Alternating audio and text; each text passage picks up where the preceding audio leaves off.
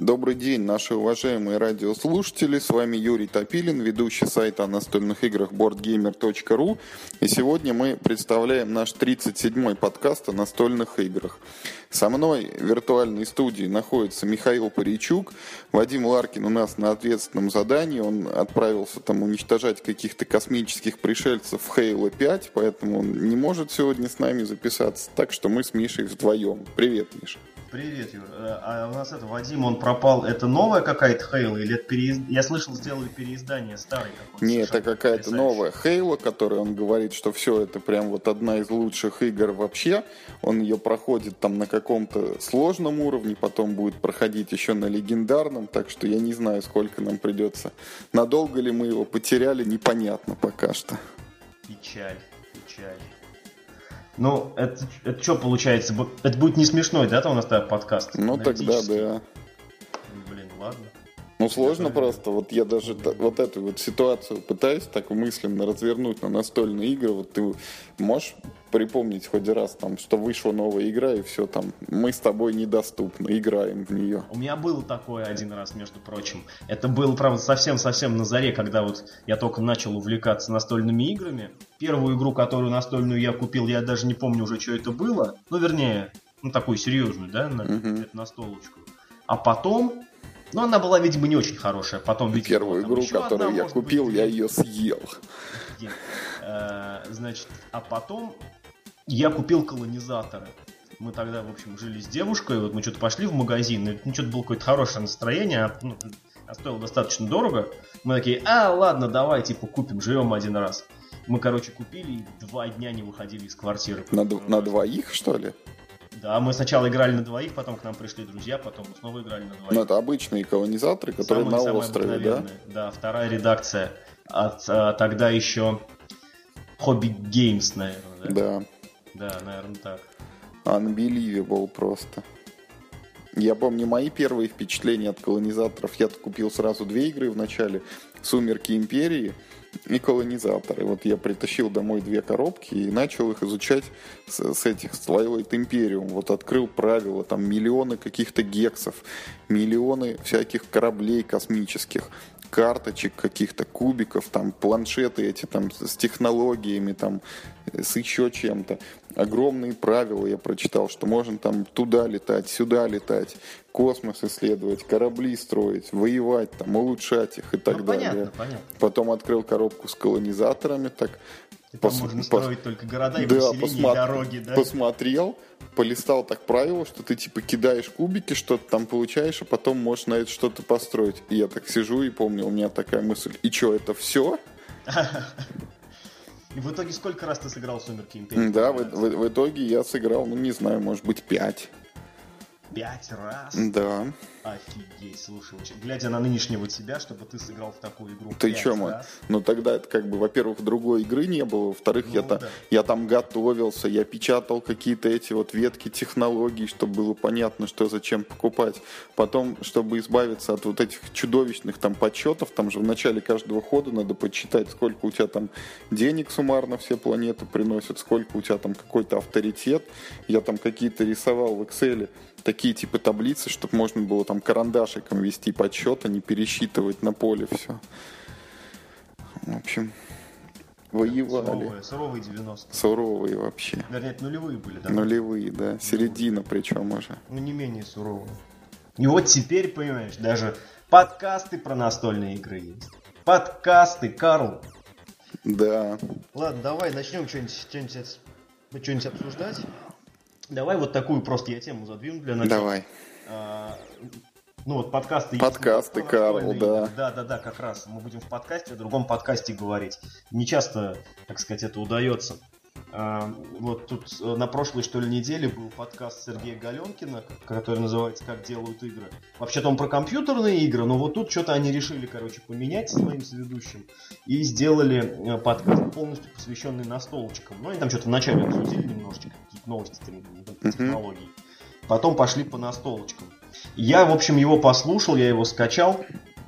И я тебе хочу сказать, Юр, короче, адовое качество. Просто реально адовое качество контента. Даже у нас в чем-то лучший подкаст. Да? Да, я тебе серьезно говорю. Во-первых, там совершенно отвратительное Ты, качество ты, записи. ты когда сказал вот адовое качество, я первое, что подумал, это что звук плохой. И звук плохой в том числе. Вот смотри, в этом подкасте у нас было три гостя. Я не знаю, сколько обычно. Я ни разу не слушал Сергея Галенкина. Может быть, ну, как бы у них нормальный звук. Ну, как всегда, просто в этот раз у них было целых три гостя. Они с ними также перезванивались по скайпу. Ну, то есть, как там у них ведущие между собой общаются, я не знаю. Но вот с этими ребятами явно перезванивались по скайпу. В общем, был Пегасов, э, был э, автор э, вот этой э, Гобба и Стань суперзлодеем, которые правильные игры издавали. Антон Лазовский, если я не Точно. ошибаюсь. Ну, ну Антон. Мгм. Факт, что Антон. Вот. И была какая-то девушка из компании Peak Lodge, которые выпустили игру Мурутопия, а сейчас в рамках своего Kickstarter делают настольную версию этой самой Мурутопии. И вот, значит, они там обсуждали э, ну, как бы, так сказать, с разных сторон, вот процесс разработки настольных игр, какая там э, культура вообще и так далее. Так вот, процессе записи реально у кого-то ходят люди, какой-то домофон звонит, что-то клавиатуры все печатают, это все слышно, кто-то чихнул там, что-то на заднем фоне разговаривают, вот как будто на улице записывается. Хотя видно, что все эти ну, шумы такие бытовые, конечно, не на улице. Особенно меня домофон убивал. Он несколько раз вот у кого-то звонил там на заднем фоне. Ну, это, может быть, из, из конкурирующего подкаста там со- соперники пытались помешать таким образом. Ага, запилили, да ладно. Да.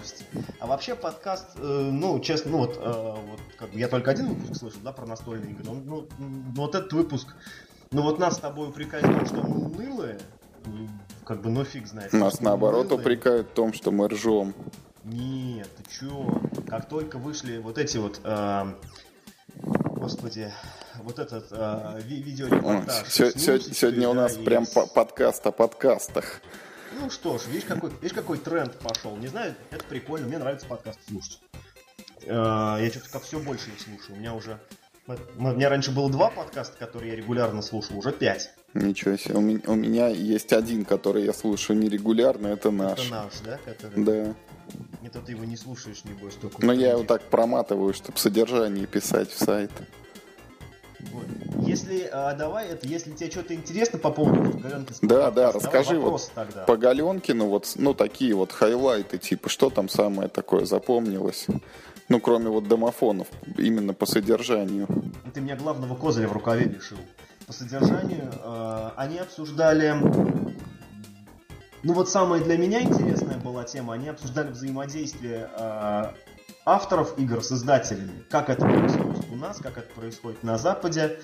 Э, я наконец-то вот в этом, э, как бы, да, вот с помощью этого подкаста Пегасов там объяснял, я хоть разобрался, в чем же заключается разница э, вот двух английских слов, когда э, дизайнер и девелопер Угу. я вот, вот, вот как никак не мог понять, кто как бы дизайнер, кто девелопер, и как бы, чем один от другого отличается, и может вообще там Карл Маркс и Фридрих Энгельс это не четыре человека, а два. Так, ну объясни тогда. Так вот, и, короче, Пегасов это объяснил так, что вот дизайнер, это который, ну вот, придумал концепцию, механику какую-то, там, сделал прототип и принес в издательство. Вот он дизайнер.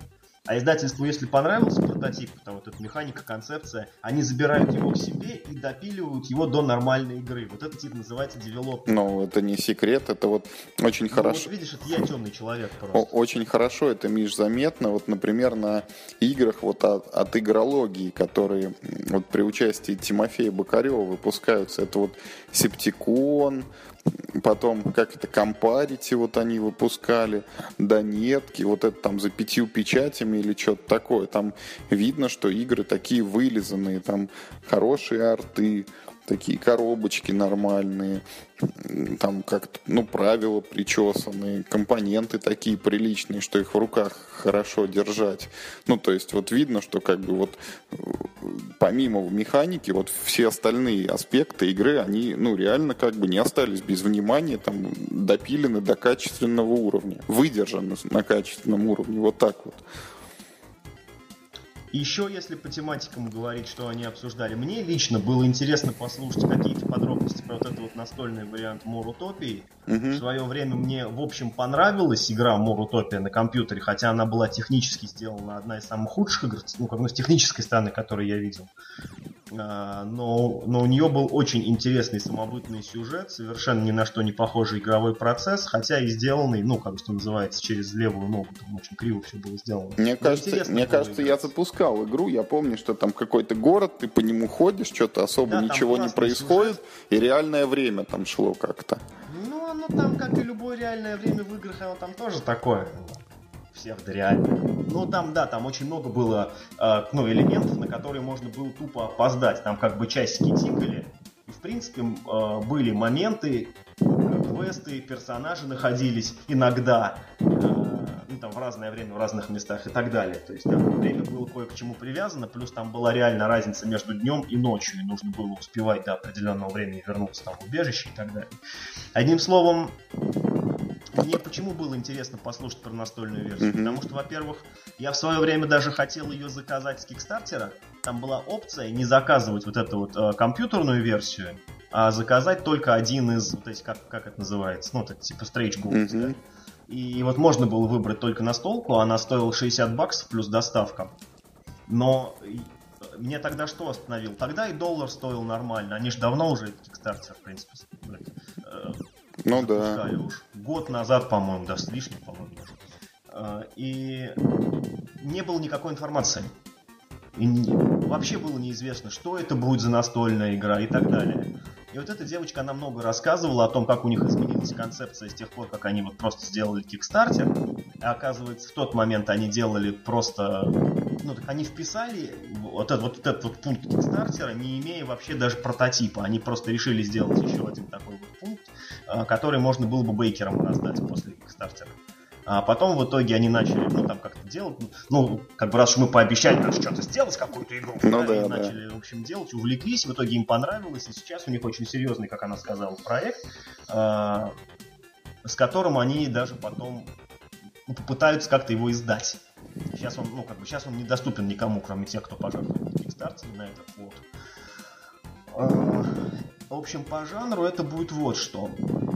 Это будет игра для двух-четырех человек, в которой, как я понял, один человек играет за чуму, которая, ну вот в городе там царит.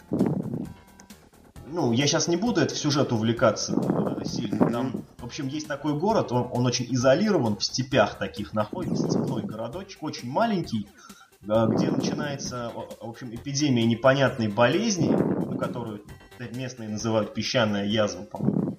И в этот город прибывают три разных персонажа. Они попадают как бы, ну, вот разными, так сказать, путями. И в начале э, ну, игры, когда только-только садишься как бы, играть, ты выбираешь, за кого из них ты будешь играть, и ты проходишь за него свой собственный сюжет. У них э, не то, чтобы прям вот совсем вот три разных сюжетных ветки, а это как бы, ну вот, э, взгляд на одни и те же события вот с трех разных сторон. В общем, там есть бакалавр, э, который приехал к своему, ну там, ну, там условно, учителю, да, который в этом городе живет, он приезжает и выясняет, что утром этого дня этот самый учитель умер. Есть так называемый Гаруспик. Э, Гаруспик это товарищи, они как знахари, вот местные такие степные, они гадают по внутренностям, там делают зелья, ну как бы такая вот местная культура. И этот самый Гаруспик, он вот сын этого учителя, ну, ну которого убили, собственно говоря. Э, есть девочка самозванка такого таинственного происхождения, которая ну, ну вот как бы вокруг там чума, короче, ад и смерть, а она так вот свободно гуляет так по чумным кварталам, может там убивать наложением рук, лечить наложением рук, ну, какая-то такая, то есть не самая таинственная такая история. А, и в игре можно играть будет, ну, вот за этих трех персонажей, как нам, ну, как бы, как сообщили, они типа, это будут разные совсем. И можно будет играть за чуму как я понял, э, ну вот Чума это будет такой обязательный персонаж, и плюс кто-то играет вот за этих врачей. И это не кооператив, а это игра все против всех. Как объяснила э, эта девушка, в игре наши персонажи, они не союзники, они могут в некоторых местах пересекаться, но вообще-то они друг против друга ну, были в игре, и, соответственно, также будет и в настолке. Uh, они говорили, изначально должен был быть типа ну, трое против одного, ну, как uh, ну, как много где, короче говоря. И они поняли, что это, в общем, короче говоря, Fury of Dracula самый обыкновенный, и, в общем, от этой идеи они отказались. Мне и, вот... и, и, и что получилось у них в итоге? Ну, не знаю, игры-то нет еще. А. А- а- Они выложили несколько картинок, там еще чего-то, и описания какие-то туманные. Ты если когда-нибудь э, ну, интересовался вот творчеством студии ISP Lodge, это, знаешь, это ребята такие, они, и вот э, они такие творческие все из себя, прям такие богемные. А вот они, знаешь, вот они человеческим языком вообще не разговаривают э, с людьми. У них то какие-то там туманные намеки, отсылки, там какая-то там мистика, фигистика. И у, у них все творчество такое. Даже вот просто общение на форуме точно Да такое. не, я никогда не пересекался. Вообще удивительно, Вадима нет, а мы вот на- наполовину про компьютерные игры рассказываем сегодня. Не, почему? Я про настолку рассказывал. Не, я понял, но она же родилась из оттуда. Из оттуда. Вот. Ну и, конечно, что там еще было интересного в подкасте? А, да, еще меня поразила неподготовленность ведущих. Я понимаю, что это люди, которые, э, ну, все-таки занимаются, э, ну, не этим, а работают совершенно в другой индустрии, и они знатоки в своей сфере, я так думаю. Но э, такая дикая степень неподготовки к подкасту меня просто удивила. То есть, э, с точки зрения вот слушателя, насколько Ну. это был вот взгляд людей, которые вот не вообще э, за всю свою жизнь ни во что, кроме там, дурачка, нет, это не сыграли. И причем это было достаточно искренне. Я так понял, что самим ведущим это было на самом деле не очень интересно про все беседовать. У них такие были, ну, Ну вот. достаточно вялые У обсуждения. нас даже отсутствующий Вадим, и то уже, наверное, больше интегрирован. Да, кстати, не, ну он, видишь, э, во что он там у нас играл-то в находку для шпиона? Да, да, игра лето. Лучшая игра ever. Ну вот. А, собственно, на самом деле про подкаст мне больше нечего так особо рассказать тебе. Интересно. А вот эти вот видео подкаста ты посмотрел? А, слушай, я, а, я честно, я начал смотреть по какой-то причине меня что-то отвлекло, и потом я почему-то не продолжил. Я почитал только комментарии под ним, я понял так, что там типа очень интересная история. Я примерно до середины досмотрел подкаст с Юшинами. Э, Ну, мне понравилось, как, ну, как бы, да, мне было интересно посмотреть. Ну, просто проблема в том, что конкретно с Юшинами я знаком, и, ну, как бы там... Ну, понятно. Нет, нет, не так, да, это было весело. А вот э, про э, Сашу и, и Вову и Катю. Катю, да, вот, вот их я хочу посмотреть, но еще руки не дошли. Но я вот тоже их еще не видел, Юшиных. Я посмотрел, прикольно мне. Ну, точнее, я прослушал, потому что я видео включил. смотреть, Да, да, но не смотрел. Я э, звук только слушал. Вот Вову с Катей еще не смотрел. Ну, прикольно, да, это как... Кстати, про Вову с Катей.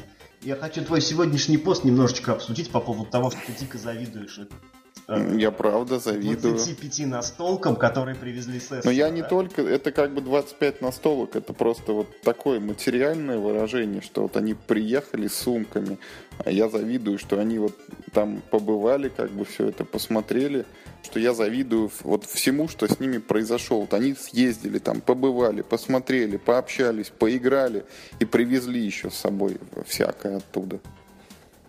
Так, э, как бы, то есть ты завидуешь вот этому всему experience у, да, Да, самой, да. самой возможности поехать на Эссен. Да, Ну, Юра, ну все в твоих руках. да ну мы же это обсуждали два этих выпуска назад. Ну да, да, по 80 рублей. Да, по 80 рублей. И он Всё се- по 80 рублей. Сегодня вышли новости, что ждите еще а, это, что курс еще провалится к концу года, так что мы поедем на игрокон. У нас им, импортозамещение Эссена. Да, да, да. Кстати, игроком-то уже буквально... Да вот две недели уже и все, и там будем все. Да. Все там будем.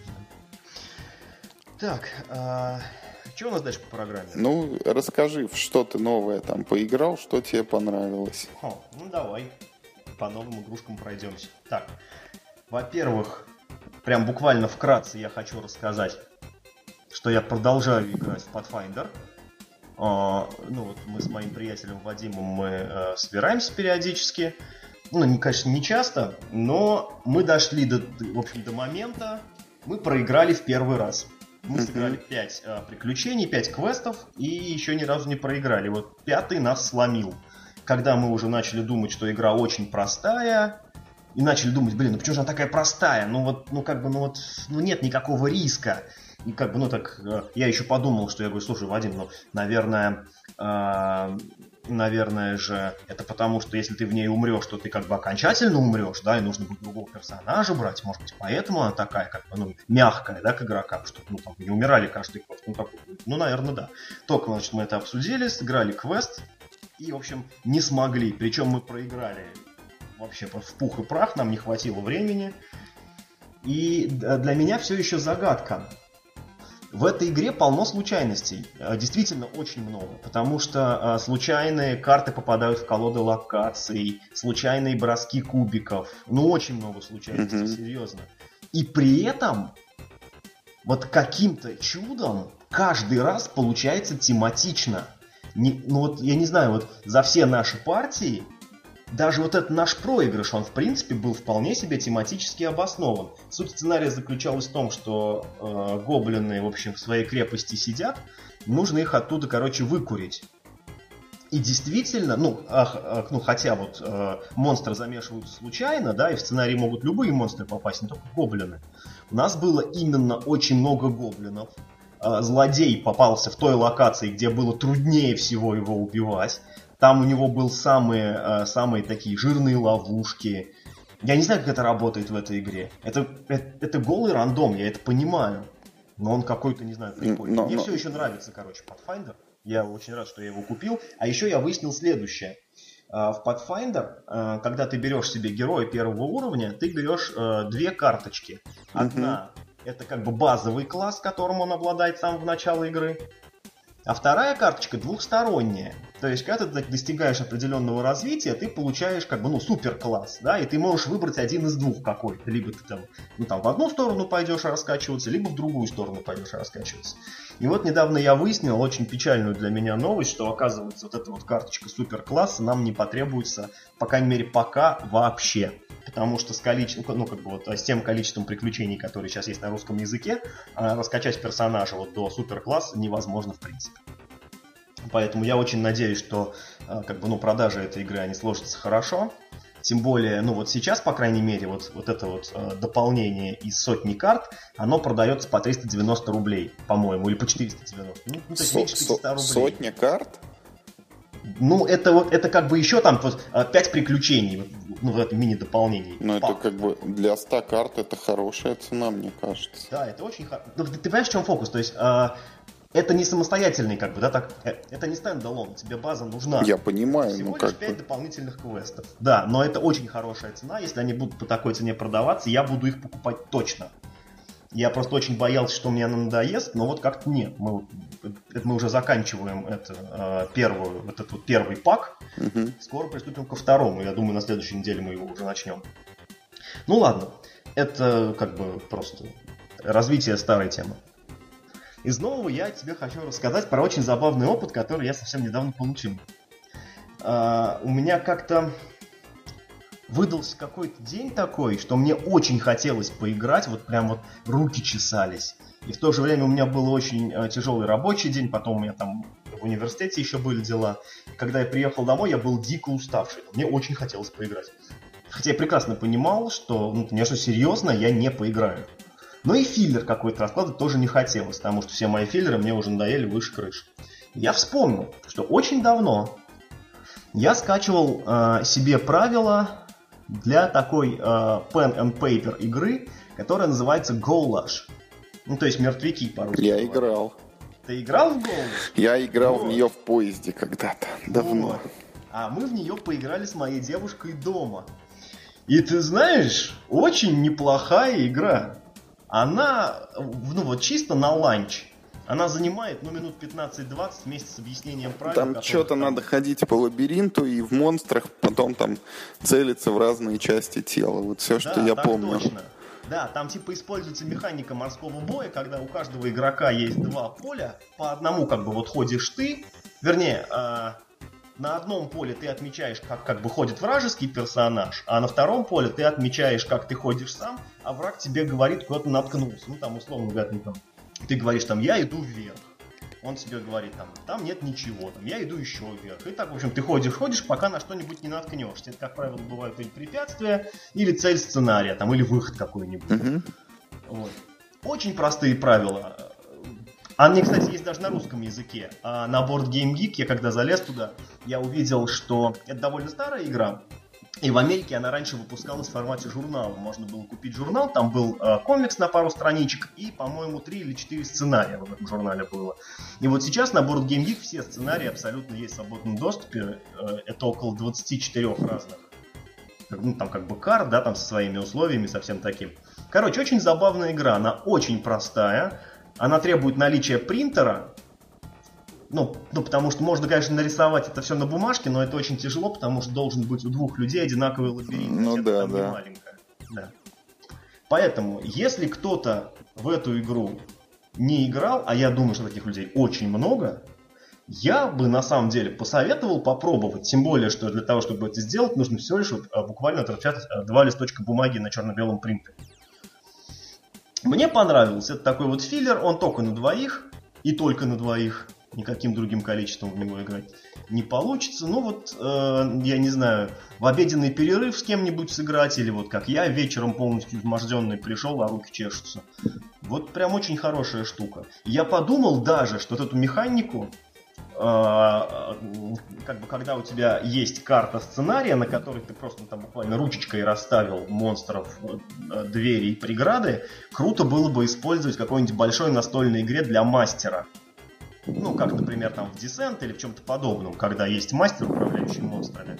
Вот, чтобы ему не заморачиваться со сценарием, он просто берет, докладывает на, э, на стол там поле, берет там листочек бумаги, там тынь-тынь-тынь-тынь натыкал монстров, и все, персонажи как бы их не видят. Mm-hmm. Это одновременный туман войны, и, не знаю, мне кажется, это э, ну, может сработать просто потому, что это быстро.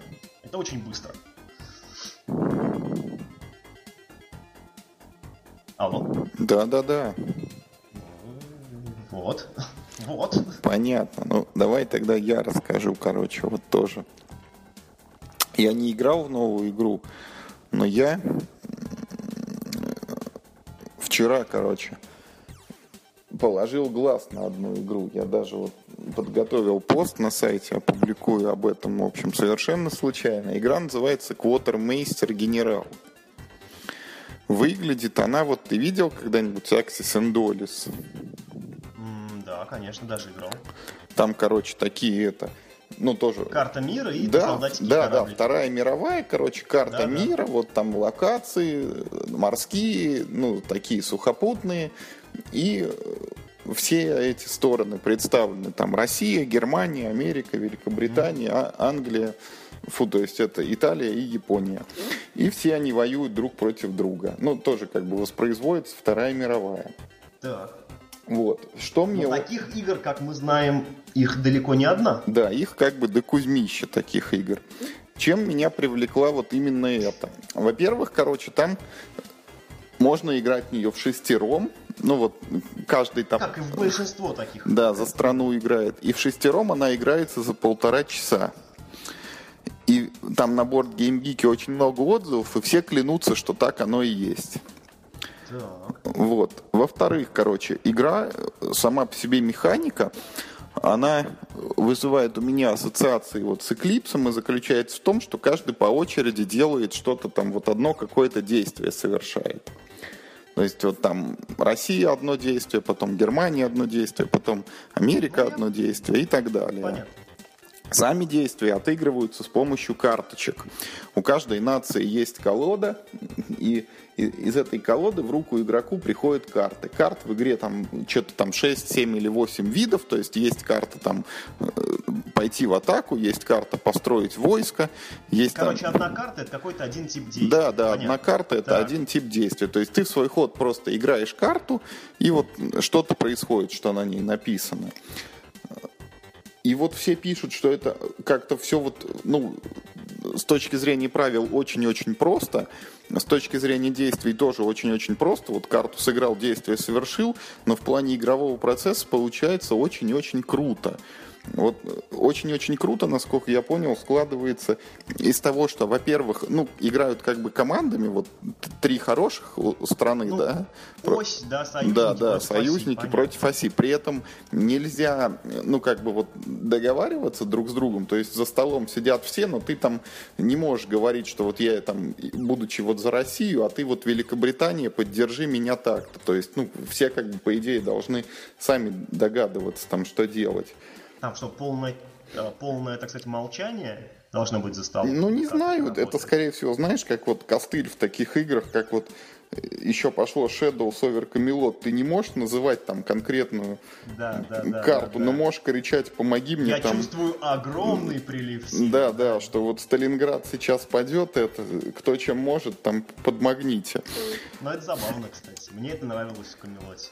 Это большинство раздражает, а мне нравилось. Вот, еще там, короче, такая фишка, что вот как таковой война там сделана примерно как в Империале. Вот я не помню, мы с тобой один вместе. Один к одному уничтожается. Да, один к одному уничтожается по карточке. Не один к одному, а, насколько я понял, один твой, один чужой уничтожается. То есть ну, один к одному. Нельзя там три на три убить, просто вот один твой, один чужой. А, понял. За один ход по одному да. воину с каждой стороны. Вот. И еще там есть какая-то фишка, а, что вот у тебя, ну, там, условная какая-то есть столица, помеченная звездочкой на карте, и вот все юниты, у них должна быть линия снабжения, вот, у ага. те, что у тебя войска, ну, через все вот твои области, как бы, захваченные, они должны вот цепочка прослеживаться до вот этой вот столицы со звездой. если у тебя рвется вот эта линия, то все оторванные войска, они сгорают.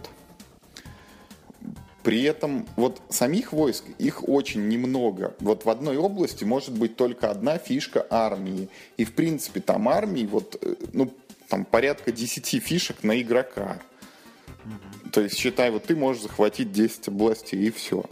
Вот. И еще там, э, что в игре вот все тоже очень-очень хвалят, а, у каждой из шести наций э, своя игровая колода. И вот эти там 8 видов карточек, 8 видов действий, они у всех наций в разных пропорциях представлены.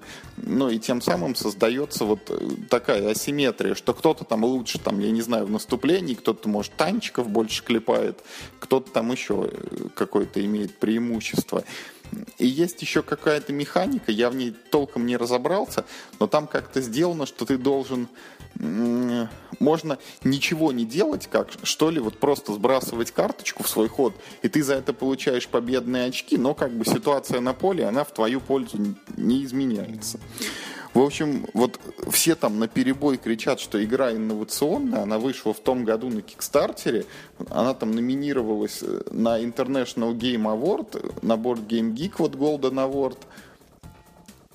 Не выиграла я понимаю. Да, не, не, не выиграла, но вот все ею очень довольны, и я прям вот смотрел, смотрел, мне стало очень интересно, потому что я в свое время э, на Axis and очень так смотрел с, с большим интересом, играть в нее оказалось невозможно. Пока не сыграл, да? Да, играть невозможно в нее оказалось, но вот поиграть вот во Вторую мировую мне хочется до сих пор, и вот кажется, э, что это вот тот самый вариант, причем мне вот в Империале тоже боевка вот это нравилась, когда вот заранее предрешенная, да, понятная и просчитываемая там один к одному. Но Империал это все-таки не военная игра оказалась, и там больше надо не воевать, а вот с помощью вот этой сложной игровой механики высчитывать, как там можно денег подзаработать. А тут прям вот военное противостояние, да еще и такое насыщенное, как бы в шестером полтора часа это очень круто. При том, что говорят, что и на 5, и на 4, и на 2 игрока хорошо идет. Только на 3 не, рекомендуют вроде как. Ну, потому что будет дисбаланс по игрокам, да, то есть четное количество людей. Не, но там, там дело в том, что всегда играют 6 стран, поэтому там... А, кто-то играет, да, кто-то играет за 2, кто-то за 3, ну... Понятно. Вот как-то так, что на, на троих говорят не очень. Ты знаешь, Юр, мне кажется, вот сейчас ты все это описал, и мне кажется, я смотрел какой-то обзор этой игры. Или я читал обзор, потому что я даже вспомнил в голове, у меня возникли картинки с этими карточками действий. И там стилистика такая, ну, ты же... Э, ты видел же, да, картинки? Да, да, да. Э, там стилистика такая, ну, немножечко-немножечко комиксовая. Да, кажется, да. Да, мне кажется, я понял, про какую игру ты говоришь. Ну, и ты что, собираешься ее заказать? Ну, заказать, короче, три с половиной тысячи она стоит при нынешнем долларе. Ну, знаешь, по нынешним ценам это, в принципе... Ну, как бы не так много, ну, не знаю. Может быть, я вот ее отложу как вариант подарка мне на день рождения, там, если будут люди скидываться. Может быть, занесу ее в этот виш-лист, там, Secret Santa, чтобы мне ее, возможно, бы прислал. The number one! Может быть, там еще как раз просто Да. Виш-листе. Ну, в общем, это вот со мной. Я что-то... Я сегодня тоже вот вспоминал, вспоминал, вот когда-нибудь было, чтобы, знаешь, такое со мной, что вот хоп, прям вот посмотрел, там, почитал про какую-то игру, и прям вот захотелось бы в нее сыграть. Мне кажется, давно со мной такого не было. Ну вот Seven Wonders э, дуэльная версия еще, но ее просто вот все хвалят на Эссене, и как бы на этом фоне, что все вот говорят, это вроде круто. А тут вот такая как бы не сказать, что шибко распиаренная игра, там не вот тебе прям известная, но вот как такой вот идеальный заменитель Axis and Dolis мне хочется попробовать. А у меня такое было недавно совсем, когда мы пробовали Бастион. Мне очень хотелось в нее сыграть. Я прям... Ну, как бы, мне, в принципе, это понравилось, как мы с тобой это уже обсуждали. Ты знаешь, вот то, что ты сейчас рассказывал про этот квартирмейстер, Мгм. мне напомнило одну, короче, игру, про которую я давно уже, по-моему, месяца два, я все никак не могу рассказать. Я обставил, короче, тебя, я поиграл в Кемет. Ты ее уже купил, а я в нее поиграл. Ну давай. Вот. Что сказать про Кемет? Давай начнем с того, что абсолютно все говорят, что это такой э, последователь идеи Nexus Ops. Очень много сравнений с Nexus Ops. Что это э, такая же быстрая военная игра, где ты там очень быстро клепаешь войска и воюешь с другими игроками. И по духу я согласен, это действительно похоже на Nexus Ops. Но по механике, Юр, это похоже на Eclipse. Ну, Это, это Смысл? прям двойной комплимент для меня, потому Да, что мне и да, Nexus да. Ops и Для меня Eclipse тоже. нравится. Да, для меня тоже. В общем, какая... и- Ну, в общем, а что за игра? А, Это игра про Древний Египет, такой мифический. Каждый играет за своего какого-то абстрактного бога и воюет а, друг с другом а, за места на карте. Места на карте приносят тебе победные очки и как бы манну такую, да? Эта манна — это единственный ресурс в игре. Она добывается молитвами в свой ход или она добывается, ну вот, захватом этих храмов, которые это расположено. Там есть несколько игровых полей в зависимости от количества участников. Мгм. А, как устроена механика? В свой ход ты совершаешь, ты можешь, вернее, ты совершаешь 5 действий. Эти действия ты совершаешь вот таким образом. А у тебя, вот как в Eclipse, есть фишечки действий, которыми ты закрываешь клетки а, на своем планшете. Ну, то есть там типа Так. атака это, ну, ну, то есть там точно как в Eclipse. Ты захотел пойти, взял одну фишечку, закрыл ей и, это, и фишку там, военного похода. Там э, захотел построить войска, э, закрыл фишку найма войск. Ну, в общем, ты понял, да? А, действия вот эти вот, а, которые ты можешь совершать, они организованы в пирамиду. На первом уровне, по-моему, два возможных действия, на втором уровне три возможных, и на четвертом ур- а, на третьем, на самом нижнем уровне, а, четыре возможных действия. И вот каждое действие ты можешь только один раз совершить за раунд. Раунд это когда все игроки совершают по пять действий.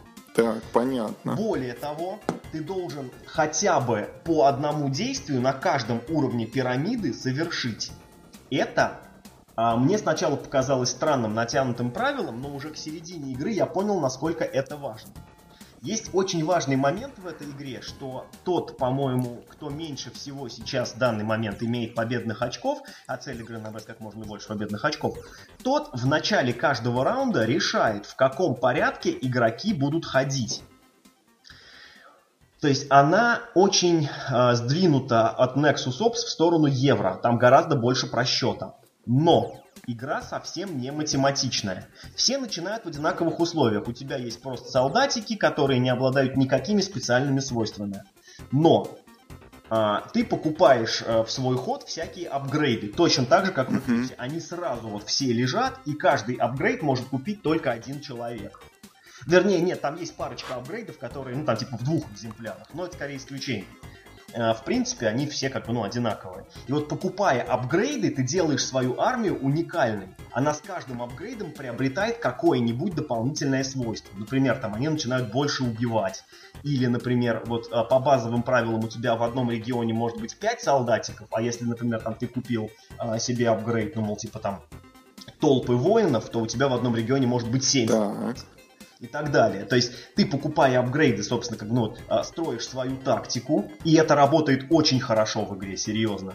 Там апгрейдов довольно много, но поскольку правила игры ну, нет, нет, не такие уж и сложные, то даже к середине первой партии ты, в принципе, уже соображаешь, что нужно делать, и покупаешь там все уже осознанно. Вот когда мы играли в эту игру, я ну, сыграл только один раз в нее, мы играли в четвером. Все выбрали совершенно разную тактику, и эта тактика, она реально, ну там как бы у всех работала на разных там, ну как бы там этапах игры. Что не понравилось, не, не то что не понравилось, а очень э, неоднозначный момент этой игры. Это боевка. Э, боевка там сделана так. Если ты заходишь своими войсками в регион, где стоят вражеские, у вас начинается битва. Кубики в игре не используются. Вместо этого вы с противником тайно выбираете по одной боевой карте. Потом вы их вместе скрываете и смотрите, что в итоге получилось. На боевых картах есть э, три показателя. Первый это вот и вот тут это довольно как бы ну не интуитивно. Первый показатель это как бы ну военное мастерство что ли, да такая тактика. Это совершенно абстрактный показатель, но тот, э, как бы у кого вот этой самой тактики по итогам битвы будет больше, тот может получить э, в конце битвы победное очко, если он победит в битве. То есть э, набрать больше тактики... Тот, кто круче. Нет, смотри, вот э, это э, набрать больше тактики не означает победить в битве. Ну, это, ну, я говорю, просто кто понты условные такие были. Да, да, да, условно понты. Второй показатель это сколько ты убьешь воинов у врага. И третий показатель это то, как бы, ну, ну типа защита, насколько уменьшается вот, вот, ну, это количество там, при атаке. Вот, и цифры на этих боевых карточках, они подобраны таким образом, что чем больше воинов ты убил, тем меньше понтов ты накидал, как правило. Там опять же есть парочка исключений, бываемых покупка этих апгрейдов, но вообще вот, да, базовые карты, которыми ты будешь чаще всего пользоваться, они устроены именно так. Ты либо много убил, либо, ну, ну там, типа, выиграл в тактике. И это с первого взгляда воспринимается очень неинту... Ну, как бы, ну, это, это не влазит э, в голову, потому что я выбрал тактику э, «Кровь для бога крови». Mm-hmm. Я себе понакупил апгрейдов, которые мне приносят очки за убитых воинов, позволяют больше убивать, там, ну, в общем, и так далее. Существ покупал себе, я о них позже расскажу, которые тоже там увеличивают вот, вот, вот, эту кровожадность армии. Но в итоге, когда ты полностью уничтожил противника, ты за это можешь не получить победных очков. То есть, а, как бы по факту ты как бы проиграл. Хотя, например, там у тебя все остались живы, а у противника не осталось живых никого. И вот в этом моменте я реально очень долго путался. Ну, наверное, до середины партии я, ну, как бы я не понимал, что я делаю не так. Почему, как бы, ну, у всех есть очки за войну, а у меня нет, я же всех убиваю.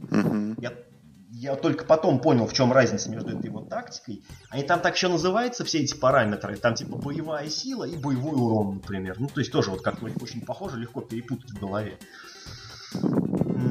Но в остальном, да, повторюсь, игра замечательная. Мы сыграли одну партию в четвером на, за два часа, наверное, вместе с объяснением правил.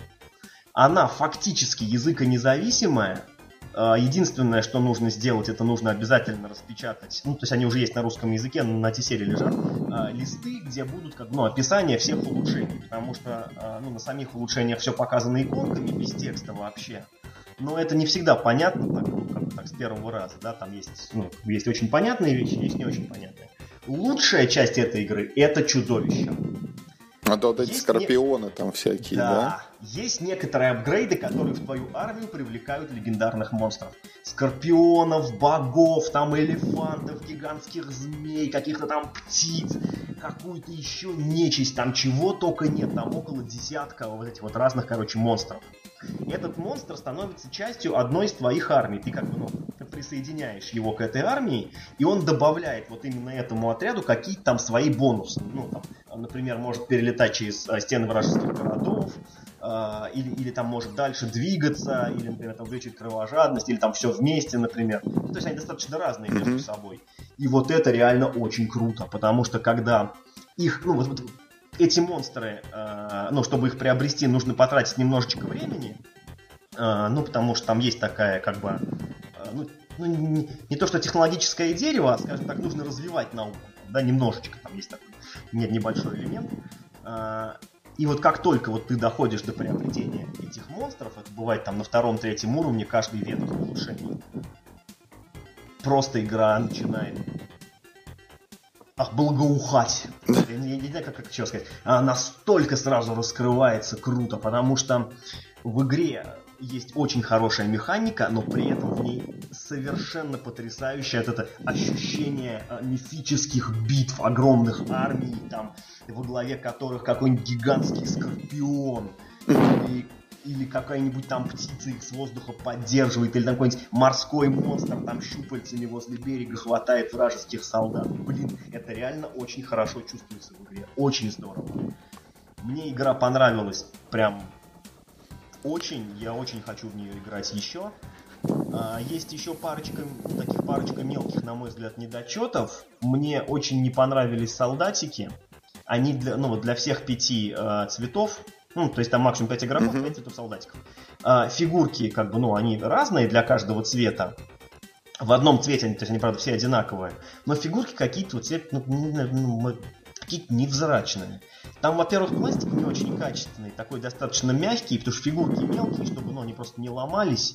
А, сделаны из такого вот мягкого-мягкого пластика. И смотрится, на, на, на самом деле, ну, так, ну, как-то не внушают они, честно говоря. На фоне этих монстров потрясающих, у которых очень классные фигурки. Эти такие чахлые, такие щуплые солдатики, они смотрятся как-то вот не очень.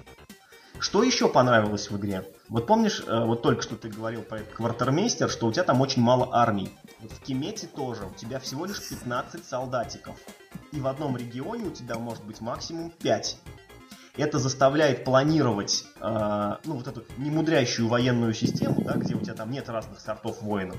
У тебя только один сорт, просто тупо воин, мясо это заставляет тебя вот эти очень ограниченные ресурсы, их правильно распределить. А, у тебя их даже не 15, у тебя их 12. То есть ты не можешь даже три полноценных армии. Два с половиной. Да, две по пять, и в одной у тебя будет только три человечка. А поскольку э, как бы, ну, контроль точек он подразумевает либо большие армии, да, либо много там разных армий, приходится крепко подумать нужно оставлять войска, в принципе, и в городе, потому что мало ли э, кто какой апгрейд купит, может быть, там до тебя сразу за один ход смогут дойти до города и э, как бы ну, осадить твой город, а это очень плохо для тебя. Или все-таки, или все-таки как бы ну, там рискнуть и разослать там по одному человеку в пять разных храмов. Вдруг там где-нибудь этот партизан да останется. Э, мне ну, просто показалось очень что ли, интересным и в то же время ну, механически простым решением. Просто уменьшить количество доступных войск. Потому что, как правило, в играх на контроль территории у тебя войск либо очень много, либо, ну, у тебя их там условно бесконечно много. Ты можешь их там делать сколько. Ну, лишь бы хватало ресурсов. Uh-huh. В этой игре тебе скорее будет не хватать воинов, чем ресурсов. Ресурсы добыть как бы ну, в ней можно, если постараться.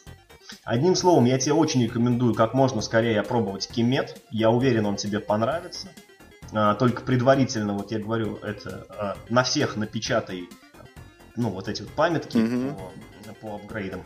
Это действительно все, что нужно.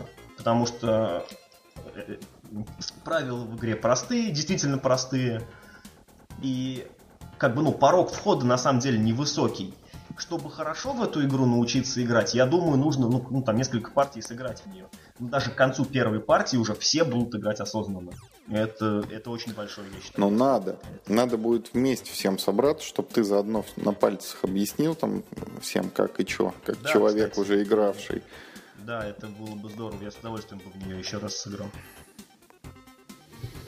Что у тебя еще новенького есть? Да, что вот из нового я могу не, ну, не, слушай, подожди секундочку, это расскажи, по крайней мере, в двух словах, тебе же в последнее время присылали кучу новых локализаций. Ну хотя бы в двух словах там. Ты играл в прогресс.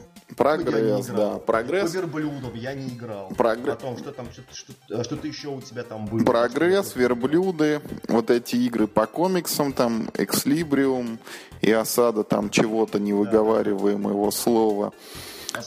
Да, да, да, как так. Потом алхимия, мушкетеры. А напомни, что такое? Это маленькая такая от звезды игра к Хэллоуину. А, это который поизом Да, да, да, поизом. Е-е. Вот. И всякие там андоры еще у меня лежат. И дополнения, и, и вторая никак, да. Про, ну вот, Кстати, надо тоже поиграть. Галопом по Европам, короче. Давай. А, прогресс. Прогресс, да. Прогресс. Сначала я думал, что это как Seven Wonders, только не Seven Wonders, потому что ты там тоже какие-то карты играешь с руки, их можно играть за ресурсы, их можно играть по цепочке, есть три колоды, ты сначала первый, потом второй, потом третий играешь. Вот. Ну и когда я в нее поиграл, как-то это оказалось все крайне уныло. Потому что вот тебе приходят карты в руку, и ты, и ты их играешь. И потом тебе приходят еще карты в руку, и ты их играешь. И вот так играешь, играешь, играешь, играешь. И иногда за то, что ты строишь карточку, ты двигаешься там на одном из трех счетчиков общих. Там по ним бегут фигурки всех игроков. И вот типа победных очков каких-то? Нет, это там счетчик там королевства, счетчик там еще чего-то, еще чего-то, и в конце игры там за позицию на этом счетчике тебе дают очки уже. Ну, ага. кто убежал там дальше всех, тому ну, больше, там понятно. и так далее. Да. Вот. И вот ты знаешь, я не могу сформулировать точно, что мне в этой игре, что меня не ус... Ну, как бы вот в ней нет чего-то такого, что мне явно не понравилось. Но в ней нет ничего такого, что меня бы привлекло, потому что взаимодействия как такового нету с другими игроками, кроме вот этого счетчика общего, да. Карточки ты вот берешь, и строишь, берешь и строишь. Там каждая построенная карта тебе что-то приносит, но это что-то, вот это или продвижение по счетчику, или новый ресурс, или там развитие твоего планшета, там есть еще такой планшет, который тебе говорит, сколько ты там карт добираешь, когда ты достаешь их из колоды, сколько ты можешь в ход действий совершать, там еще чего-то, знаешь, наподобие Ганзы Тевтонской. Ага. Вот, но вот ничего не цепляет в этой игре, она попросту скучная, вот ты не ощущаешь ни развития никакого. Там вот эти три колоды, знаешь, они вот каждую как в первый раз ты играешь. Там нет такого, как в Seven Wonders, что ты построил в первой эпохе, а во второй ты карту по цепочке, например, выкладываешь, да? А в этой игре разве нет таких ну, цепочек там, там есть там цепочки, есть такая, такая там есть цепочки, но они какие-то, знаешь, вот они все что ли одинаковые. То есть вот в Seven Wonders я там знаю, что я вот могу вначале построить дешевую вот эту синенькую карту, да, но зато в третьей эпохе я вот дорогую семиочковую выложу бесплатно, без ресурсов. А там этих цепочек, вот если у тебя есть такое и такое, то ты вот эту карту строишь бесплатно. А если такое и такое, то вот эту. И они какие-то эти вот безликие все цепочки. И опять же, вот в Seven Wonders, там в первой колоде у тебя есть там много этих коричневых карт, ну, типа на ресурсы, да, упор. Во второй колоде там у тебя начинаются еще какие-то карты. В третьей ресурсов нет вообще, появляются гильдии. А там все одно и то же, просто карты вот, ну, больше и больше. Они дороже становятся, больше ресурсов требуют. Свойств никаких новых принципиально не открывают. И, и там, боже мой, еще есть в коробке как бы такое дополнение с Кикстартера, четвертая колода. Вот мне и третья там не особо понятно, зачем чем нужна. Четвертая это вообще как бы... А там, э, э, извини, что перебиваю, там э, одна колода как бы одна эпоха, да? Да, одна как? колода, одна эпоха. Угу. Там знаешь, как устроено, что на некоторых карточках есть такой символ перехода в другую эпоху. И вот там э, в зависимости от того, сколько игроков играют, вот как только нужное количество таких картов с, с переходом в другую эпоху открылось, на стол выкладывается вот следующее. Угу. И ты можешь из предыдущей эпохи по-прежнему играть карты, и вот из новой открытой. Угу. Как, когда ты переходишь в третью эпоху, исчезает колода первой эпохи. Ну, типа, слишком уже там отстало это все. Ну, фиг его знает. Скучно, не цепляет, не, не, не чувствуется какого-то развития, все очень абстрактно, еще и жрет место прям за столом, как неожиданно, очень много надо эти все карты раскладывать. Короче, совершенно не зацепило. Вот, ну, никакая игра. А в Deus ты играл? Не. -а. А, ну тогда ладно, то есть спроса никакого. Вот про Camel Up могу рассказать, вот эти вер верблю... верблюжьи бега. А, подожди, подожди, подожди, пожалуйста, пока ты, э, нет, не ушел Camel Up. Прогресс. Э, качество локализации и вообще как, ну, качество как, как продукта? Ну, четверочка там, то есть как бы все прилично, но без... 6 из 10. Не, из 5, у меня пятибальная традиционная шкала. Я, я говорю это, 6 из 10. Это любимый рейтинг на игросайт. А, ну, может быть, да. Ну, там, короче, вот, ну, представляешь, вот, Крепкий середнячок. Чуть-чуть есть кубиков этих деревянных, обычных, стандартных, хороших. Карты, вот этот вот русский такой картон, он не тонкий. Хобби, так. А, Это а и есть Мира Хобби, да. да вот точно, ка- точно. ка- карты от Мира Хобби. Ну и все как бы там. Был бы Леон, наверное, там поставили бы 5. А так вот 4 хоро- хорошее как бы качество, без претензий. Графика вот лично мне еще не нравится, она какая-то вся уныленькая на этих картах, но это ты знаешь, там может быть на любителя. Да, это может быть действительно. То есть тебе прогресс как-то не очень? Нет, вообще не зашел. Вот мы сыграли в него там два или три раза. Я как бы в надежде, что, наверное, вот-вот сейчас попрет, там наступит круто, но что-то круто так и не наступило. Слушай, а мне зайдет как бы? Мне кажется, нет. Я не знаю вообще, кому он может зайти. Ну вот видишь, это Нюшечка говорит, ей понравилось. Понимаешь, нет ничего в этом Она прогрессе говорит, такого, что... нельзя найти для себя в Seven Wonders. А Seven Wonders намного круче. Ну, слушай, э, это прогресс играть вдвоем можно, по-моему. Там одному даже можно нельзя. играть. Seven Wonders тоже можно вдвоем, там, с этим, с городом нейтральным как-то. А ты хоть раз пробовал? Нет. Это, это, кстати говоря, вот тоже очень интересная тема. Вот есть такие игры, в которых ну, есть варианты правил, по которым никто не играет. Это вот как Seven Wonders вдвоем, э, в Pandemic вот этот вот режим. Биотеррориста, да? Да, еще какой-то пример у меня в голове только что крутился. Ну ладно, вспомню потом, может быть. Э, А зачем там играть одному? Какая цель игры? Да, Это- потому что это там, там вообще лучше играть одному, мне кажется. Все то же Типа самое. просто пытаться набрать больше очков, да? Да, ну как бы все, понимаешь, других игроков их как бы все равно нету, да, за исключением этого счетчика общего. Никак нельзя прям повлиять? Вообще никак нельзя. Ты просто ты не ждешь своего хода, когда ты играешь один и все. Забавно. То есть это получается, э, это, это как Thunderstone, да, что чем меньше игроков, тем лучше. Да, А тем круче игра.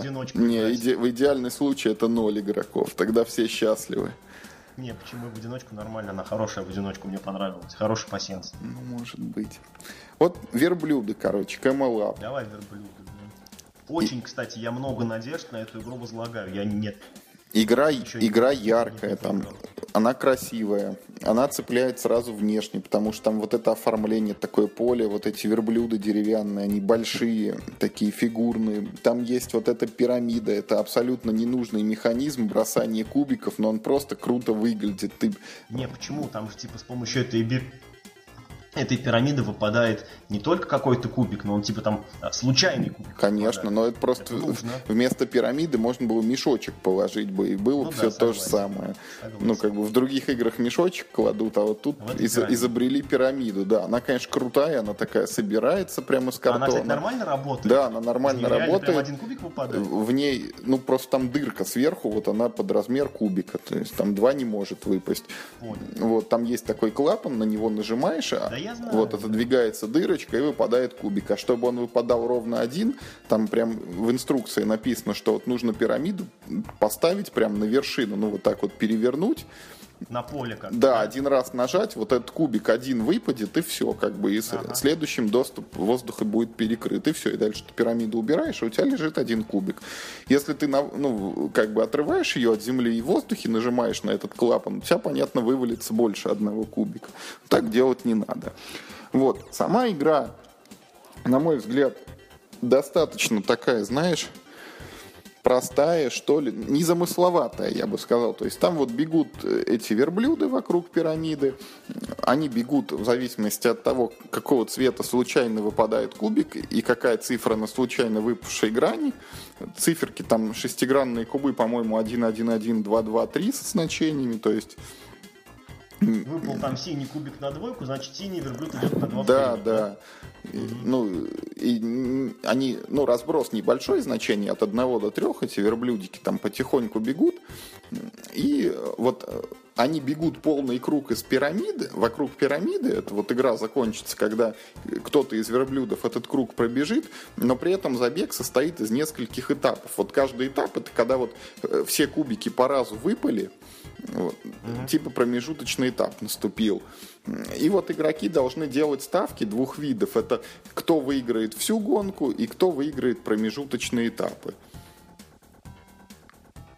Это ну и в свой ход у тебя там есть вариант действий. Ты можешь сделать вот ставку на исход всей гонки, на исход текущего этапа, можешь бросить кубик, ну, то есть вместо ставки можешь вот изменить позицию на поле, вот, и там есть еще вариант, можно вот на гоночную эту трассу подкинуть тайлик, один там чуть-чуть ускорить или чуть-чуть замедлить верблюда, который там по кубику, если он наступит на эту клеточку.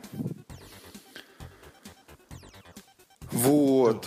Ну, меня не зацепило, несмотря на то, что там куча наград и немецкую эту игру года, и еще там чего-то собрали эти верблюды. Мне просто показалось, это такая, ну знаешь, достаточно случайная игра уровня черепашьих бегов, только вместо колоды карт тут э, вот этот вот моторчик игровой, это пирамида с кубиками. Черепашьи бега хорошая игра. Вот в том-то и дело, что черепашьи бега достаточно хорошая игра, не требуется там на нее навешивать еще кубики какие-то, ставки и так далее. Вот она вот хороша в своем минимализме. Camel Up вот для меня, в принципе, мало чем отличается в моем сознании от этих черепашьих бегов. Там только всякие ненужные элементы, и она чуть-чуть у нее как бы порог вхождения побольше, потому что в первой партии не совсем понятно, вот э, что нужно делать. Э, там еще как бы контринтуитивно у тебя, потому что в черепашьих бегах вот тебе сразу говорят, что вот твоя черепашка твоего цвета, вот ее надо привести к финишу, да, и ты вот знаешь, что вот желтенькая это моя, я там условно за нее болею. А там вот все чужое, бегут эти ничейные верблюды, и ты как-то должен на них посмотреть и прикинуть, кто же будет первым, а кто будет вторым. И, ну, некоторые игроки вначале, они просто теряются, не знают, что делать и бросают кубик. Хотя, может, это там не самое правильное решение. Вот. Ну, мы пока сыграли только один раз. Больше играть не тянет, честно говоря. Не знаю, может быть, как при случае сыграем еще. Там что-то много, то ли 6, то ли 8 человек можно максимальной толпой. Ну, как-то вот как продукт она очень хорошая, она наверняка там детям нравится, и смешанными компаниями, когда взрослые с детьми. Ну вот так как я к детским играм не особо как бы расположен, наверное, поэтому я не оценил. Ну вот смотри, люди про нее говорят, что это не игра про гонки, а что это игра про ставки. И как, ну, главное действие игры это правильно делать ставки. Что ты об этом можешь? Ну, вот я когда обзор на сайте публиковал, я э, эту мысль тоже там озвучил, что эта игра, она вот внешне, она прям кричит, что это детская игра, да, и в ней вроде как надо вот ходить этими верблюдами. Но по сути это игра вот про правильные прогнозы. И, ну, не знаю. Насколько там вообще э, ну, как бы реально сделать э, правильный, осознанный, ну, правильный опять, прогноз. опять же, я вот сужу только по одной нашей партии, да, вот у нас там в первые вот эти условные два этапа как-то выпало так, что у нас сразу там один верблюд явно отстал, то есть это вот был прям явный, кто придет последним, и там два верблюда вырвались сильно вперед, что было очевидно, ну и так в итоге и получилось, что кто-то из них вдвоем придет первым. То есть у нас вот такая, как бы сразу не было интриги в гонке, и более-менее было понятно. А вот, ну, и можно, исходя из этого, у нас там были вот ходы, когда этап начинается, и все по подряд разбирают там по карточке одного цвета, потому что всем понятно, там, что ставить надо было на этого или на этого.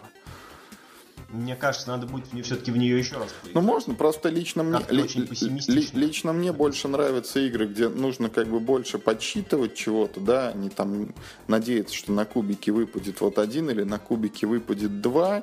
Ну и плюс вот этот диссонанс, она слишком выглядит детской э, для того, чтобы вот делать в ней ставки, как это задумано по содержанию.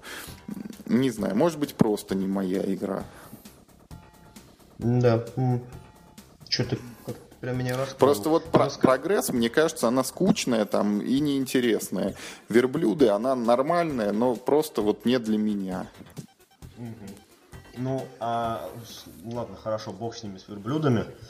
А, замки Людвига. Замки Людвига классные.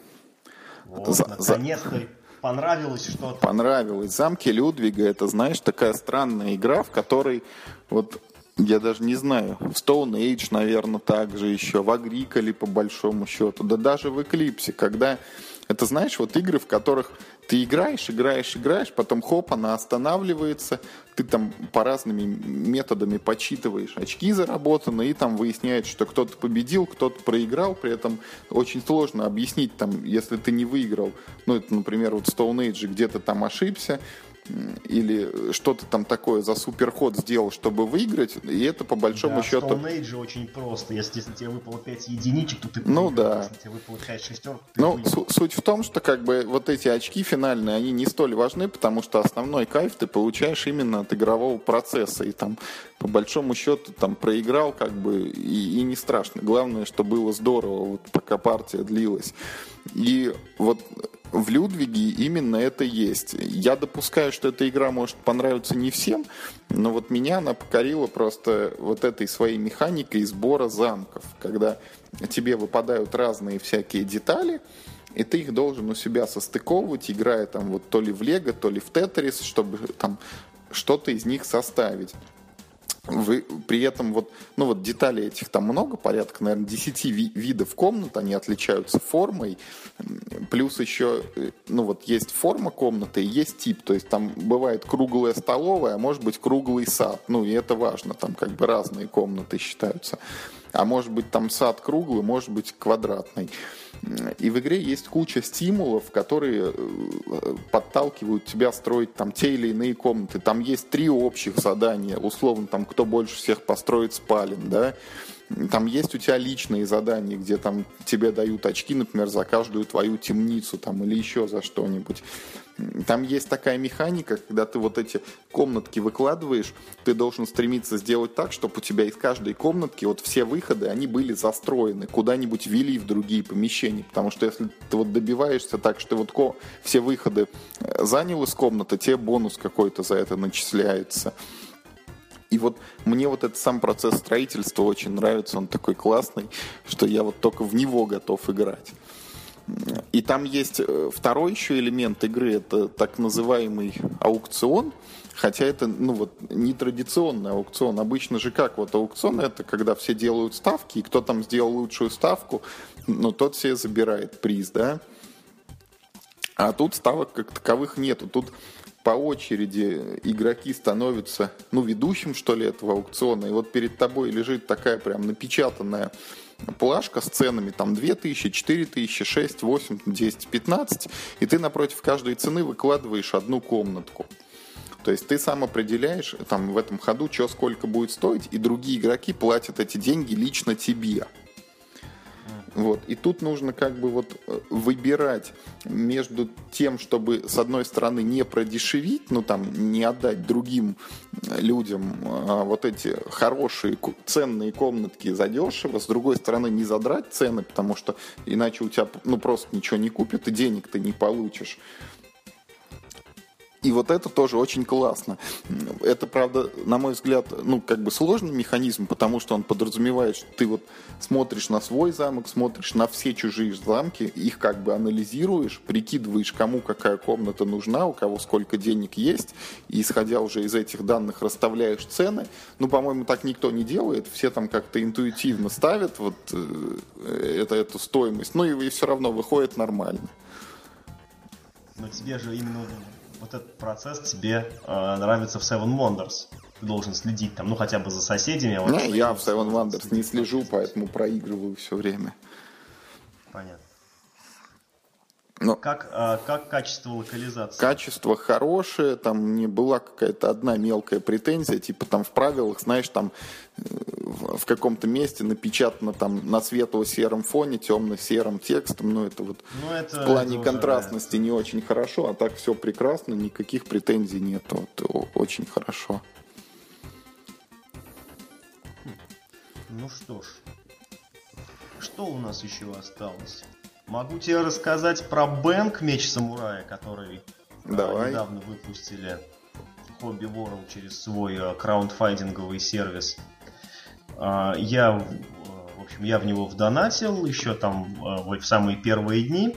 Он ко мне пришел, мы в него пару раз поиграли. И что хочу сказать. Бэнк Меч Самурая по механике лучше, чем карточный бэнк обыкновенный. Ничего себе. Даже, да, даже с учетом того, что э, к обычному карточному бэнгу уже есть дополнение даже и на русском, причем там, по-моему, все уже вышли, какие, какие только есть. Ну-ка, а, расскажи. Мечу самурая дополнений нет. Сам там суть ровно та же самая. Ну, ты же в бэнк играл, мы все играли в бэнк, абсолютно все.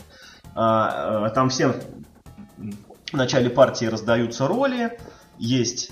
А, ну, я сейчас не помню, как они называются вот именно в этой восточной версии. Давай mm-hmm. я буду вот э, по классическому. Ну, да, То есть да, там да. есть там есть шериф, есть помощники шерифа, есть бандиты и маньяк, который должен убить всех. Ну и, соответственно, э, все начинают друг другу, короче, карточками кидаться. И э, та команда, которая э, своих противников перебьет, первая, та команда, собственно, в игре и побеждает. Mm-hmm. Тут этот механизм в целом сохранен, кроме одной очень важной детали. В этой игре, в отличие от классического бенга, никто не умирает. Если у тебя а, больше нет жизни ни одной, или у тебя на руке не осталось, по-моему, карт, по-моему, кажется... Нет, нет, только если тебе не осталось ни одной жизни. Ты просто теряешь один жетончик чести. То есть там, э, если раньше у тебя был только один такой вот э, параметр, это был жизнь, Так. а теперь у тебя есть жизнь и честь. И чем больше ты умираешь, тем сильнее как бы ты обесчещиваешься. И более того, когда кто-то тебя убивает, ты жетончик чести отдаешь ему. То есть ты как бы немножечко проиграл, он так немножечко отожрался, скажем так. За счет этого э, все игроки участвуют до конца игры. Там в игре есть механизм, когда все теряют э, жетоны чести. И таким образом, ну, там, условно говоря, игра ближется ну, ну, к завершению. А, потом, что еще мне понравилось больше, чем в обычном бенге? Мне понравилось, как здесь сделаны карты. Потому что обычный бэнк по правилам простой, но когда ты за него сажаешь новичков, там просто мучение объяснять огромное количество разных карт, как Мгм. какая карта работает. Несмотря на то, что там есть иконки, вот сразу новичок в эти иконки не въедет, он только к середине партии поймет, что можно эти иконки читать. И поэтому приходилось там все эти 20 разных типов карт, их, их, их нужно было объяснять, как из них каждая работает, что какая иконка обозначает. Здесь такого нет. Тут всего три типа карт, красный, желтый и зеленый, по-моему, или там красный, желтый и синий, не помню. Красная атака, желтая защита, синий это всякое. И э, на всех картах практически есть текст. А на тех, на которых текста нет, он там просто не нужен. Ну, это условно говоря, те же карты оружия. Здесь, э, в отличие от классического бэнк, чтобы выстрелить, э, не нужен... Ну, вот если в бэнк была карточка, ну, как просто бах, да, а дальность определялась тем оружием, которое Мгм. у тебя есть сейчас. Здесь ты скидываешь э, ну, одноразовую карточку оружия. На ней сразу и дальность, и мощность выстрела. Это тоже новое и очень хорошее как бы, ну, нововведение. То есть ты одним выстрелом можешь отнять больше одной жизни, если тебе М, повезет. Понятно. И, соответственно, появилась броня, которая, ну, там, ну, как бы не- нивелирует урон. А, а, Партия протекает более быстро, более динамично. Игроки сильнее вовлечены э, в процесс, чем в обычном карточном бенге, э, потому что ну, твой ход просто длится быстрее, ты меньше разбираешься с карточками, которые тебе пришли. Даже, ну, там же бывает в бенге такая ситуация, что у тебя там в один ход ну совсем мало карт, а в другой ход там тебе много бонусов пришло, у тебя полная рука карт, пока разберешься, куда какую девать, э, какую после какой там на кого сыграть. Тут такого не, нет, не возникает, именно потому что они очень хорошо вычистили э, механику игры. Но а, при всем при этом я должен сказать, что вот Бэнк Меч Самурая мне понравился меньше, чем обычный Как, как же так? А я объясню почему. Потому что Бэнк для меня это тематика. Геймплей игры а, мне кажется примитивным в любом случае, что там, что здесь. Это обыкновенный take that, на тебе а, хорошую карту, на тебе плохую, потому что я думаю там, что ты плохой. Мгм. И, и- и тут как бы, ну, а, ребята ничего такого революционного не изобрели. Это Манчкин, пожалуйста, мало чем отличается, честно говоря. А в бэнк, обычном классическом бэнк, меха, фу, тематика соответствует гораздо лучше. Может быть, я плохо знаком с восточной культурой, но мне очень тяжело э, запоминать э, э, как бы, да, роли, все время хочется выражаться вот этими терминами из классического бенга, и вообще не очень понятно, почему, знаешь, как анекдот, собрались в одной комнате там э, два самурая, один ронин, сёгун и ниндзя. Вот, как бы, как? Это, эту ситуацию, я не знаю, я не могу представить себе эту ситуацию. Когда я объяснял классический бэнк, как я всегда начинал с истории, что представьте себе такой э, маленький городок на Диком Западе, такая, значит, одна улочка, э, значит, э, и в кабаке сидят семь незнакомцев. Да. Они друг про друга ничего не знают, просто какие-то такие случайные вот личности их притянуло в этот городок каким-то стечением событий. И, в общем, только одно известно, что один из них шериф, потому что у него, ну, вот такая звезда шерифа. Ну и типа слово за слово у них типа началась пальба. Вот тут я не могу такую историю придумать. Я не могу как бы объяснить, почему все эти достойные люди собрались, значит, и давай, значит, там это себя резать, э, там, значит, разными предметами, колющими и режущими. Это, тематически это просто никак. Да, мех, ну, как бы, э, ну, картинки там, ну, не знаю, симпатичные. Опять же, в Бенд мне картинки понравились больше. Но это чисто субъектив, потому что они очень похожи по стилю, просто на восточную тематику, а там на вестерны. Может, я просто больше люблю вестерны, чем самурайский кино, черт его знает. Надо, попроб... Надо попробовать тоже в этот, в твой самурайский. А поскольку, вот, а поскольку для меня игра Бэнк это чистая э, тематика, то для меня Бэнк Меч Самурая, к сожалению, проигрывает. Я бы хотел, чтобы Меч Самурая сделали э, этим самым редизайном в ковбойской тематике, и вот тогда это будет великолепная игра. Ну, по крайней мере, для меня. А сейчас, э, как бы, ну, мое мнение таково, что механически лучше, сеттинг, к сожалению, хуже.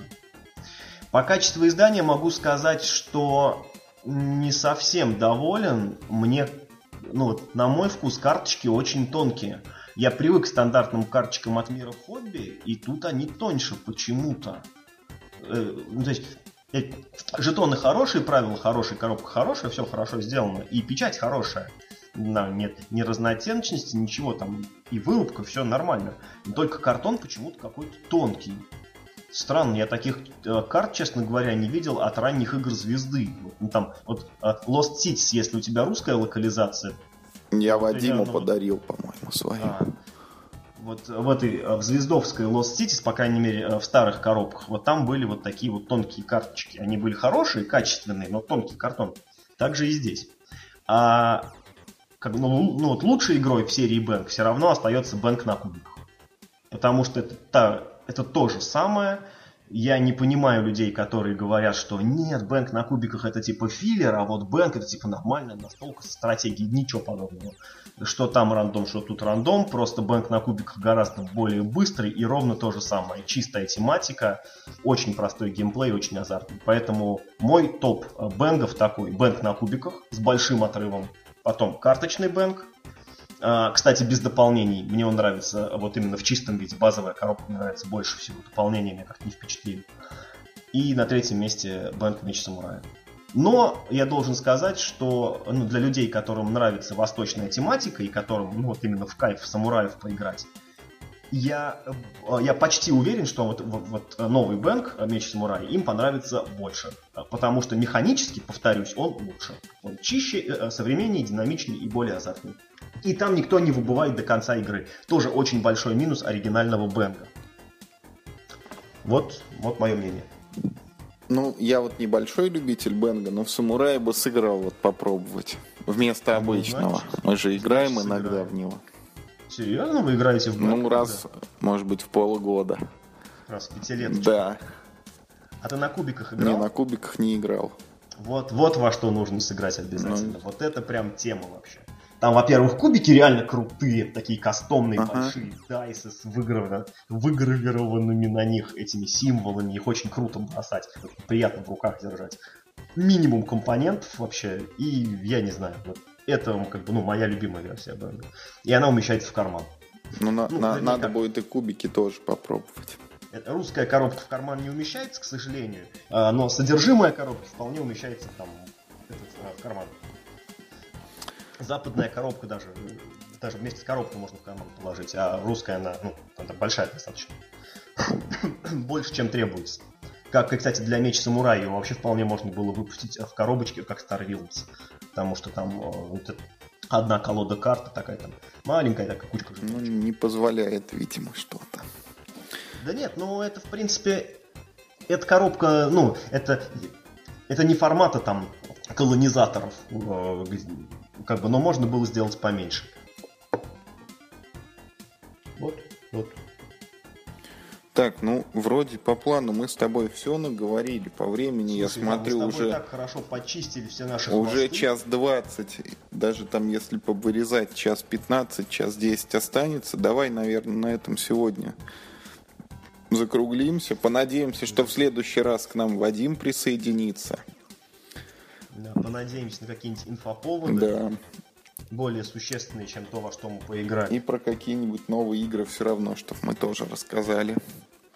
Ну, надо постараться. Надо, во-первых, продолжить этот сам мертвый сезон. Да. Как забросили его.